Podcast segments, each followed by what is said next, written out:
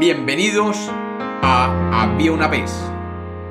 Hoy tenemos un cuento sobre el orden y la perfección. Bienvenidos de nuevo a Había una vez. Espero que lo disfruten. Había una vez. Había una vez un hombre llamado Manuel, que había nacido y crecido con un extremado concepto del orden y la perfección. Manuel, desde pequeño, era muy organizado y metódico.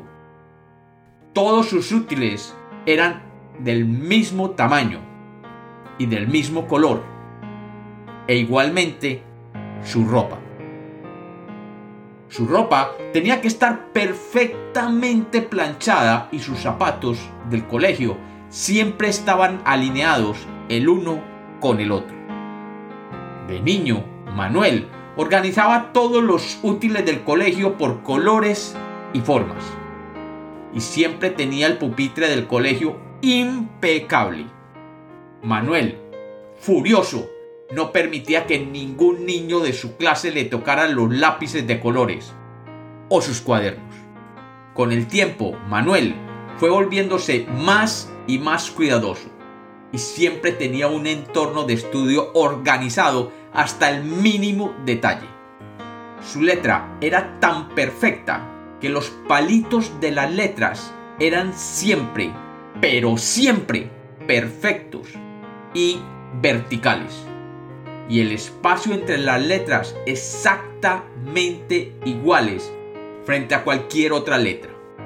Sin embargo, posiblemente debido a esto, Manuel se fue volviendo irascible, grosero, huraño y especialmente con sus amigos.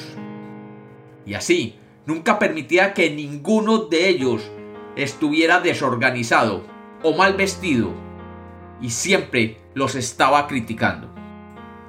Cuando estaba en la universidad, Manuel se destacaba por su orden y debido a esto, cuando terminó de estudiar, fue contratado en una empresa de construcciones para que supervisara el trabajo de los otros. Después de unos meses trabajando allí, Manuel era el más odiado de los supervisores, ya que estaba siempre pendiente de cada uno de los detalles que sus empleados hacían. Es de decirse que cada uno de los empleados sufría ya que en un ambiente de construcción era difícil mantener el orden requerido por Manuel. Y este, a su vez, se fue volviendo más y más exigente y déspota en el trato con sus empleados. Pese a estar trabajando en un ambiente tan propicio a la suciedad y al desorden, como la construcción.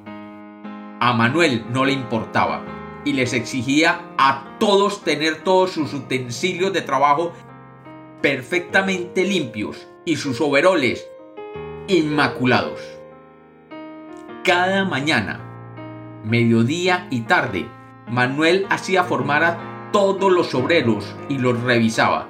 Y si alguno tenía algún instrumento sucio o su ropa de trabajo, les deducía un día de salario por cada infracción. Era sin duda un jefe déspota y duro.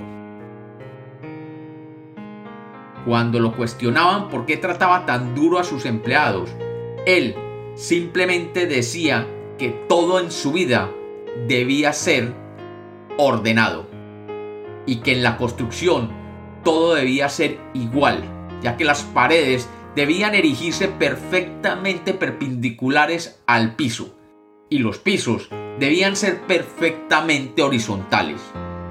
Y efectivamente, todo era así.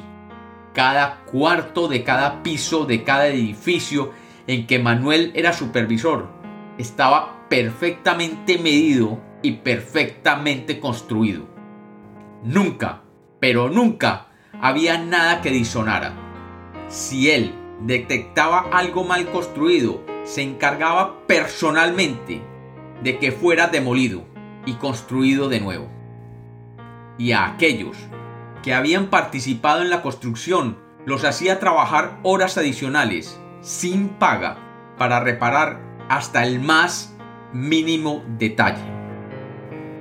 Es de decirse que si bien Manuel lograba cuadrados perfectos, paredes perfectas, pisos perfectos, trabajar con él era para muchos un infierno. Y sus empleados, literalmente, lo detestaban. Manuel, por el contrario, se sentía muy a gusto con su trabajo y frecuentemente se paraba al frente de los edificios, verificando que todo, absolutamente todo, estuviera bien alineado y que nada estuviera fuera de posición. Solo así podía irse tranquilo a dormir. Sin embargo, un día, mientras estaba en la obra de un edificio, un pequeño temblor de tierra movió un ladrillo en lo alto de uno de los pisos. Y, con tan mala suerte para Manuel, que éste se encontraba precisamente debajo en ese momento de la vertical que siguiendo las leyes exactas de la física el ladrillo recorrió, para caer sobre su cabeza, matándolo inmediatamente. La noticia corrió como pólvora por la construcción, y todos corrieron a ver el cadáver de aquel supervisor. Y entre todos, absolutamente todos, recogieron dinero para pagar por el ataúd para Manuel y absolutamente todos aportaron más de lo requerido para que Manuel tuviera el ataúd que se merecía. Y así, frente al dueño de la funeraria, un emisario de los albañiles se acercó con más dinero del necesario para comprar una caja de ataúd. El emisario traía un solo requisito para el dueño de la funeraria. El ataúd no necesitaba ser el más elegante, ni el más bonito, ni el de mejor madera.